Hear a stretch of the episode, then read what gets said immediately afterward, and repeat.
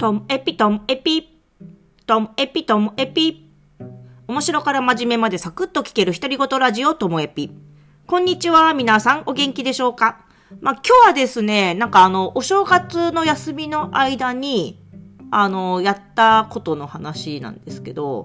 あの、皆さん価値観リストってご存知でしょうか？なんかね、メンタリストの DAIGO さんが作っ、なんか、そのメンタリスト DAIGO さんの、なんかオンラインサークルなのかな？なのかな？その中ではよくやるそうなんですけど、でもそれが、あの、公開されてて、なんか自分でもできるっていうのを見つけて、やりました。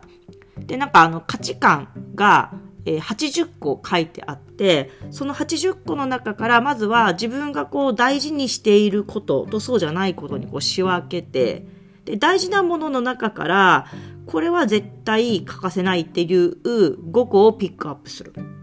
だから自分のベスト5はできるんですよね。あとはその大事じゃないっていう中から、本当にこれは大事じゃない、どうでもいいっていうものを5個ピックアップするから、ベストとワーストが5個ずつピックアップされるみたいなものなんですけれども。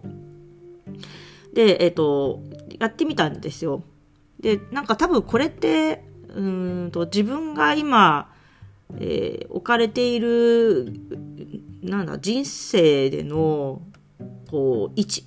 によっても見通しによってもだいぶ変わるのかなと思うんですけど、まあ私が、まあ、40代で40代だからだろうなって思いました。自分も強く意識しているものが出てそれをねちょっと今日は紹介したいなと思います。なんかそのベスト5に入ったのがまず変化。変化に富んだバラエティ豊かな人生を送る。真実。自分が正しいと思う通りに行動する。平安。自分の内面の平和を維持する。孤独。他人から離れて一人でいられる時間と空間を持つ。寛容。自分と違う存在を尊重して受け入れる。これがね、私はベスト5でした。で、なんかこの中でも、じゃあ、一番は何かっていうと、私は真実なのかなと思います。自分が正しいと思う通りに行動する。やっぱりこう、それは違うんじゃないかとか、自分の意に反することをやったり言ったりしなきゃいけないっていうのが、なんか自分の心のストレスになっていた20代、30代があって、だからこそ今は自分が思うことをしようとか、あとはなんか、あの、前にも紹介したと思うんですけども、あの中学校の時の恩師が、あサイン帳に卒業する時書いてくれたのが、自分が正しいと思うことをやりなさいって言って、で、その正しさっていうのがいかに難しいか、あとは曖昧なものかっていうのを知った20代、30代で、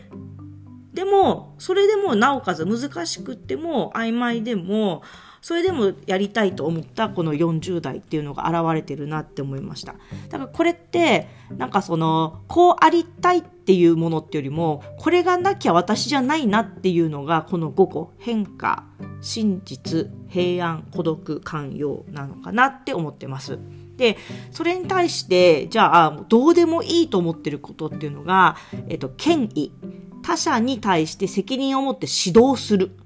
制約。絶対に譲れない約束や誓いを結ぶ。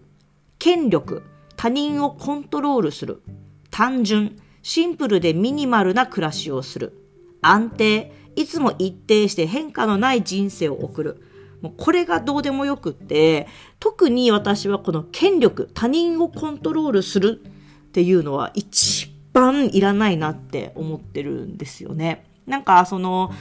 私自身は今のこの40代っていうのはこう自分がこう精神的にもあと経済的にもなんか自立したいなっていうふうにこう生きてきていて自立するってことは一人ぼっちになるってことじゃなくってあのなんか頼れる仲間をいっぱい増やして社会の中で人とつながるつながりながら自立するっていうことを目指していてそうなるとなんか人と集うことも大事でだからその寛容尊重して受け入れるっていう気持ちとあとは結局人間のその最小単位は自分一人だから孤独っていうね他人から離れて一人でいるっていうそこもすごく大事にしたいっていうその孤独と寛容のバランスが自分では、はい、大事だなと思う一方自分は自分だっていうことだから他人をコントロールするとか他人にこうなんだろう指導するとかそういうことに本当に興味がないというかそれは不要というか自分の意思でお互いなんか結果影響を受けたとか結果変わったならいいけどなんかそれ以上でもそれ以下でもないのかなみたいな感じでこれをやるとなんか今の自分が分かりました。で40代はこうやって突っ走ってきてあとね2年ぐらいなので、まあ、50代になったらまたこの価値観って変わるのかなと思うのでまあ、その頃またこれやってみたいなと思いました。価値観リストの URL は概要欄につけますので気になった方はどうぞやってみてください。最後までお聴きいただきましてありがとうございました。さようなら。